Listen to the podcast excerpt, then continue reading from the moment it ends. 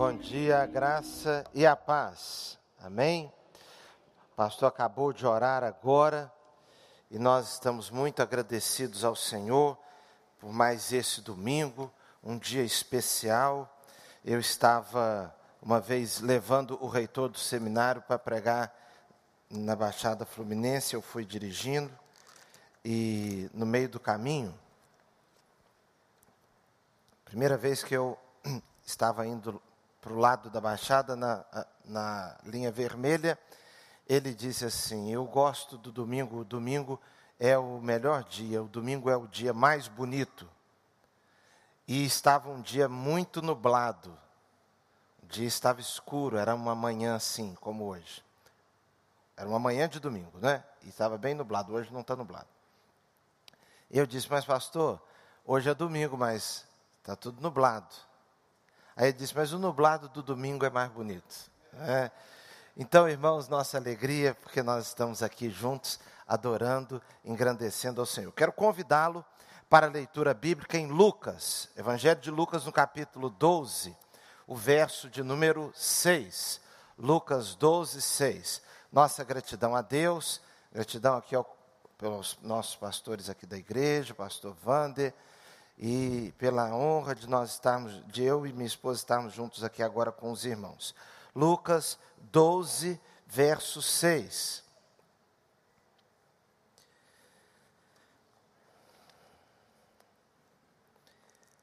Amém aí? Quem está com o celular, com a, a Bíblia no celular? Deus tenha misericórdia da sua vida durante esse culto. Porque para prestar atenção com o celular na mão não é brincadeira, não é? Alguém falou comigo, pastor, para de falar isso porque Bíblia de papel vai desaparecer no mundo. Aí eu estou comprando mais Bíblias assim para no futuro eu ter as raridades de papel. Diz assim a palavra de Deus: Não se vendem dois pardais por duas moedinhas. Entretanto, nenhum deles está em esquecimento diante de Deus. Que o Senhor complete a Sua palavra ao nosso coração. Vamos orar mais uma vez. Senhor nosso Deus, nós pedimos agora, Senhor, a boa mão do Senhor continuando sobre nós. Pedimos, Senhor, que o Senhor esteja a guiar os nossos sentimentos, os nossos pensamentos, nossa vontade tudo que há em nós agora que se volte para ti. Senhor, se há alguém entre nós que está debaixo de uma opressão e está nesse culto, nem sabe bem como, nós pedimos, Senhor, a manifestação do teu poder, a liberdade do Senhor, a liberdade espiritual. Senhor, nós queremos te suplicar que neste dia nós vivamos uma experiência viva na tua presença. Em nome de Jesus, amém. Irmãos, o texto bíblico, a Bíblia é de fato um livro de muita sabedoria. Às vezes lemos um versículo que parece-nos um pouco descolado dos outros, mas há uma cola, há uma ligação é, entre o que está em um determinado versículo e o seu entorno.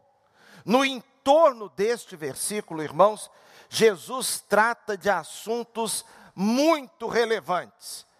Eu costumo dizer o seguinte: há textos bíblicos que, se eles sozinhos existissem, sozinhos, só aquele pedaço, eles teriam a capacidade de mudar a vida do indivíduo, a vida de uma família, a vida de uma cidade, a vida do mundo. Se o mundo olhasse para determinados versículos só para aqueles e os considerasse de fato, o mundo seria outro. Agora, por exemplo, Jesus está tratando mais uma vez, porque nos evangelhos isso ocorre você lê um texto num, de um dos evangelistas e depois, eh, narrando uma história ou com uma palavra de Jesus, e num evangelista vem depois uma outra história, No outro, a história seguinte pode ser diferente da anterior.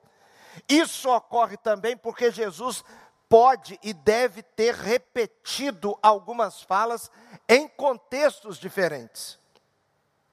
Então, um dia, num determinado lugar, ele, ele proferiu certas palavras e de, o evangelista está narrando aquilo, depois ocorreu algo ali em sequência e ele narra. Num outro dia, ele profere de novo aquelas primeiras palavras, num outro contexto, e o que se desdobra depois é outra coisa. Então, o outro evangelista engata com outra história depois, porque foi a história que ele presenciou. Agora, note bem, neste contexto aqui, Jesus, o ponto principal é o cuidado com a hipocrisia. Hipocrisia. O chamado fermento dos fariseus. Um pouquinho de fermento leveda toda a massa. Então Jesus estava dizendo: olha, vocês devem ficar acautelados, vocês devem ter muito cuidado com o fermento dos fariseus. O fermento dos fariseus era a hipocrisia, e os fariseus, irmãos, constituía-se num grupo muito zeloso. Você sabe que é importante sermos zelosos, mas o zelo sem o entendimento é um problema. Porque te torna muito rigoroso com certas coisas, abrindo mão do que está por trás daquilo e de um contexto maior. A pessoa é extremamente zelosa, ela tem os olhos fixos em um ponto. Um ponto e às vezes ignora outras questões que formam o todo. Jesus diz: cuidado com a hipocrisia. A hipocrisia vem da de uma palavra que remonta à ideia de uma vida teatral. O hipócrita a, expo, a, a, a, apresentação teatral, em que o indivíduo fazia um personagem, não era uma realidade, era um personagem. Então Jesus diz: cuidado com a hipocrisia. Jesus também, dentro deste contexto, disse assim: vocês devem temer aquele que pode lançar o corpo, é, matar o corpo e lançar a alma no inferno. Vocês não devem temer apenas quem pode matar o corpo. O homem. Não temam o homem, temam a Deus, porque o homem pode matar o corpo, mas Deus pode matar o corpo e lançar a alma no inferno. Aí, meus irmãos, tudo indica que há uma preocupação, um estímulo de Jesus no que tange ao martírio. Ou seja, primeiro lugar, cuidado com a hipocrisia, com o fermento dos fariseus. Segundo lugar, cuidado para que vocês não fiquem com medo de quem não merece medo. Porque na vida nós temos muitos medos daquilo que não deveríamos temer. Isso é uma aflição para nós. Eu andei orando estou orando por mim mesmo pedindo a Deus para eu não ser medroso com aquilo que não merece medo. Mas para eu ter muito medo do que merece medo. Porque nós temos uma tendência de ter medo daquilo que nós deveríamos enfrentar com coragem. E temos muita coragem para aquilo que nós deveríamos abraçar com medo. Há coisas para as quais nós estamos muito corajosos, que na verdade nós não deveríamos abraçar, nós deveríamos fugir delas. Então Jesus disse: Olha, cuidado, mas vocês não devem temer o homem acima de tudo, temam a Deus. E num determinado momento, irmãos, aí ele solta. Vocês não sabem que os pardaizinhos, eles são comprados por duas moedinhas, você consegue comprar cinco pardais. E nessa compra dos pardais, cinco moedinhas, elas na verdade, comprando cinco, duas moedinhas comprando cinco pardais, cada pardal sai mais ou menos nas minhas contas aqui, que eu fiz essa semana com os meus conhecimentos na área de economia e história financeira. Daria para comprar, daria mais ou menos, meus irmãos, uns R$ 2,50, R$ reais. porque as moedinhas juntas, todas para dar um dia de trabalho, seriam necessárias 16 para dar um denário. Então era um valor muito pequeno. Um pardalzinho, dois pardaizinhos, cinco. E Jesus disse assim: Vocês não podem comprar com duas moedinhas cinco pardais? Pois o Pai não esquece de nenhum deles. Irmãos, que coisa maravilhosa saber que Deus não se esquece dos pardais. Os pardais. Os pardais se constituem em pássaros dos mais comuns do mundo. Do mundo. Num país como o Brasil, por exemplo, você encontra pardal para todo lado. É facilmente nós encontramos um pardal. Você não precisa ter estudado sobre aves para entender, para saber identificar um pardal. Existem aves que são raríssimas, muitas delas praticamente em extinção. Eu estava lendo a respeito de um pássaro, por exemplo, que acredita-se haver apenas um em seis no Brasil, uns seis indivíduozinhos. Vinte, 250 indivíduos já é considerado à beira da extinção. Existe uma espécie que ficou desaparecida durante décadas aqui no Brasil. Em 2015, um fotógrafo fotografou, registrou aquele pássaro, depois praticamente não foi visto mais. Mas pardal todo mundo vê.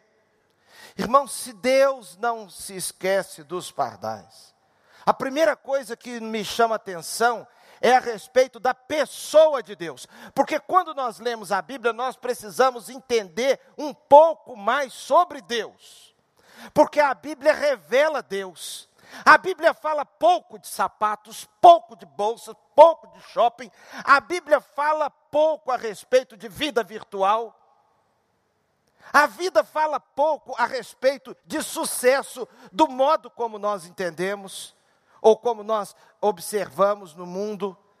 A vida, a vida fala pouco daquilo que vale pouco. A, vida fala, a Bíblia fala muito daquilo que vale muito. E ela fala de Deus, que é o personagem principal. Ele não se esquece dos pardais, porque ele é Deus soberano. A soberania de Deus é uma das doutrinas mais importantes. Ele tudo sabe, tudo conhece. Depois Jesus diz que nem um fio de cabelo da vossa cabeça cai fora da permissão ou do conhecimento. Nós às vezes enfrentamos a própria vida com a ideia de que ela está debaixo do nosso controle e não está. Quanto mais desejo de controle eu tenho, quanto mais desejo de controle você tem, mais aflito você é. Mais intranquilo é.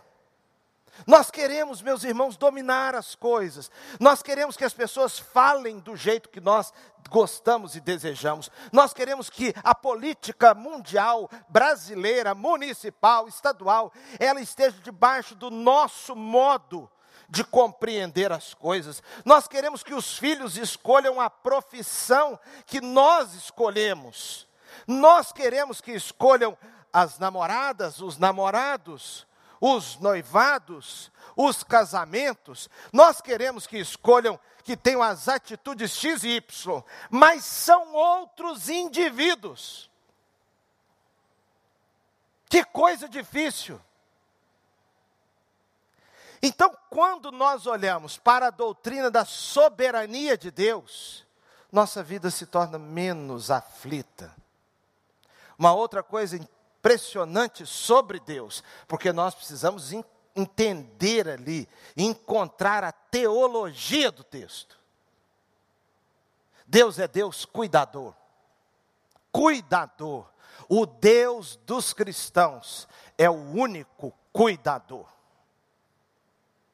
Às vezes alguém pergunta, é mais o Deus, aí usa a palavra, uma outra religião chama de outro nome, outra de outro nome. Aí alguém pergunta, é tudo, é tudo mesmo, é tudo, mas não é tudo. É tudo, mas é diferente. por exemplo, Deus que é amor é só dentro do cristianismo. Deus é amor. É Deus relacional. É só no cristianismo. Deus relacional, que se preocupa que, com seu colesterol, é só o Deus cristão. O Deus que sabe se você está comendo biscoito ou pão é o, o cristão. O Deus que, que se interessa pelos seus fios de cabelo é o cristão. Ele é Deus cuidador. E aí, irmãos, nós encontramos o tempo todo Deus cuidando. Deus cuidando. Tem um, um hino antigão, e eu não sei porque quando eu venho aqui me, me brota. Mas, assim, parece que aflora. Todo aquele talento, Tuta, que o mundo não reconhece, mas eu sei que está aqui aflito e triste coração, Deus cuidará de ti. Deus cuidará de ti. Ô Tuta, eu não te chamei não, meu filho, mas você pode vir. mas pode vir. Pode vir, Tuta, porque eu senti, eu senti a connection. Não houve uma conexão. E eu sei que você tem o sonho de tocar enquanto eu canto.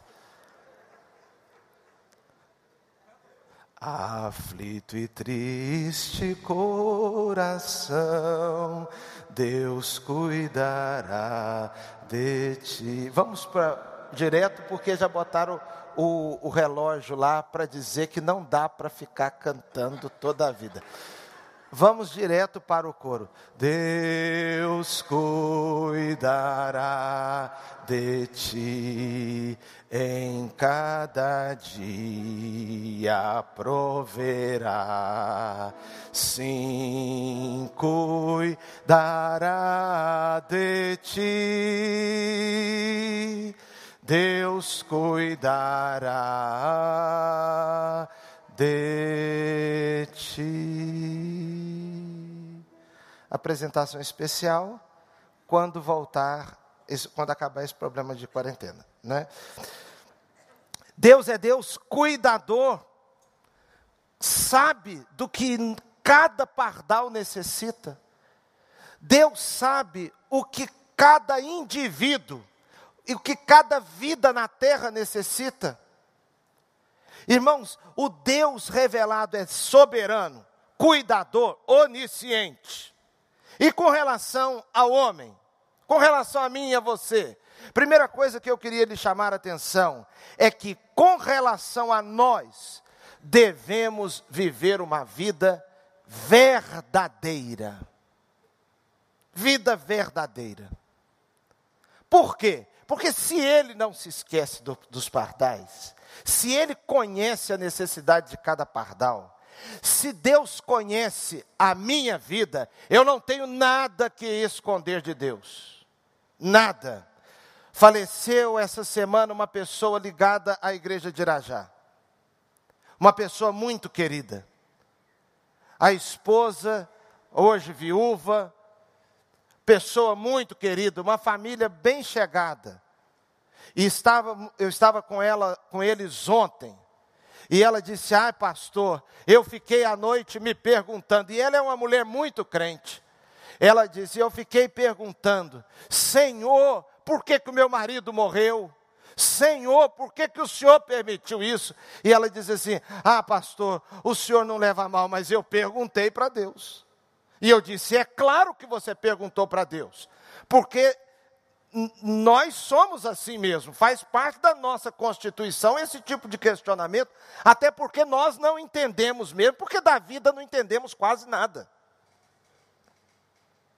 E eu disse a ela, e além disso, mesmo que você não dissesse, Deus sabe que é isso que está no seu coração.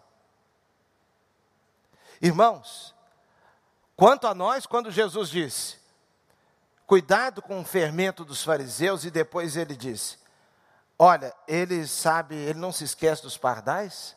Uma coisa está ligada à outra. O que adianta uma vida teatral? O que adianta uma vida de fingimento? uma vida calculada, cada sorriso, cada aceno de mão, cada post, cada foto, coisas que não representam às vezes a realidade. Deus conhece a minha vida no todo, no todo. Quando Jesus se deparou com aquelas pessoas no, te no templo, vendendo e comprando, transformando o templo num grande comércio. A Bíblia diz que Jesus não necessitava que dessem testemunho deles para ele, porque ele as conhecia. Nenhum de nós aqui agora está encoberto diante de Deus, nós estamos todos descobertos diante de Deus em todos os sentidos. Ele conhece os pardais, Ele conhece a minha vida. Uma outra coisa tão importante para nós: devemos viver uma vida de coragem. Não temer os homens no sentido que Jesus explicou, mas temer sobretudo a Deus, porque se Ele conhece a minha vida, e dos olhos dele não passam despercebidos nem os pardais, tudo que eu faço, tudo que eu faço, Deus está vendo. Uma pessoa estava me contando, e depois eu acabei conhecendo esse pastor, contou uma história um pouco esquisita, meio esquisita mesmo. Um casal da igreja de namoradinhos foi procurar o pastor e o menino estava bem animado e muito corajoso para conversar com o pastor e disse assim: Pastor, nós estamos nos relacionando é, e a Bíblia diz que não deve fazer assim, nós estamos tendo relacionamento íntimo. É, e o pastor perguntou, mas o que, que está acontecendo? Ele disse, é pastor, porque, sinceramente, eu sou, eu sou um homem assim. Porque você sabe que o adolescente se sente mais homem que os outros, né? E tem uns homens que já não são adolescentes há muitos anos, mas ainda estão se sentindo, né? É, é o gatoso, né? É o gato idoso, né? Mas então, ele disse para o pastor que ele era muito viril e que ele não conseguia se controlar. E a menina também disse, pastor, a gente não consegue se controlar. O pastor, vocês não conseguem mesmo? Não tem jeito? É, pastor, não tem jeito não. Não sei como é que tem gente que consegue. O pastor disse, não, se vocês não conseguem se controlar, fiquem à vontade aqui mesmo. Aí eles não entenderam, não, fica à vontade, aqui mesmo, eu vou compreender. Se é uma coisa incontrolável, fica à vontade. Nós estamos aqui na igreja, o gabinete pastoral, eu estou aqui, mas eu vou ver uns livros aqui, vocês ficam à vontade. A menina, mas o rapaz ficaram um pouco assim, sem graça, e o menino disse, pastor, a gente está até sem graça, sim. Ele disse: Não, é sem graça porque eu compreendo. Se não tem como se controlar, aproveita aqui mesmo, que daqui a pouco a gente está indo para o culto e lá vai ficar chato. Já pensou se bate um descontrole em você e você realmente é obrigado a fazer isso? Não, pastor, mas aqui é o gabinete do pastor, o, a gente respeita o senhor. Aí ele disse assim: é, ah, é aí é o ponto. Aí é o ponto. É porque depois que a gente sai daqui, você saiba que Deus continua presente em todo lugar. Em todo lugar. Meus irmãos, viver com verdade e viver com respeito a Deus, pedir a Deus que nos dê uma coragem para enfrentar a vida, mas debaixo de um santo temor do seu nome. Uma outra questão tão importante para nós é a questão do valor. O valor. Os pardaizinhos. Quanto mais vocês. Se um pardalzinho, que é tão comum, encontrado em tantos lugares, ninguém dá uma fortuna por um pardal. Há pássaros, irmãos, que custam 20 mil reais. Eu tenho uma pessoa conhecida que compra pássaros, assim, desses pássaros de competição, pássaros caros. Eu fui ao Maranhão, no, no Maranhão, e passando na estrada vi tantos jumentos, tantos jumentos. Perguntei para o pastor que estava comigo, pastor, quanto é que custa um jumento aqui, mais ou menos? Ele disse assim, é, nada. Desses aí é nada. Eu disse, mas como é nada? Ele falou, esses aí não tem nem dono. Você desce aqui, se pegar um jumento desse, se o carro atropelar um jumento desse aqui na estrada, não aparece dono, ninguém é dono. Esses bichos foram ficando aí, foram é, é, crescendo em número e não tem dono. Talvez pode aparecer uma pessoa ali que se diga dona, mas você dá um real e cinquenta, dois reais, leva um jumento. Mas e para levar um jumento é mais caro que isso? Todo mundo larga aí e não precisa pegar um jumento aqui. Tem tantos jumentos para todo lado. Irmãos, quanto custa um pardalzinho? Quase nada. Quanto custa um jumento lá no Maranhão? Nada. Quanto custa a minha vida e a sua vida? Ao mesmo tempo que somos pardais, para Deus valemos muito. Pardais no sentido de comuns.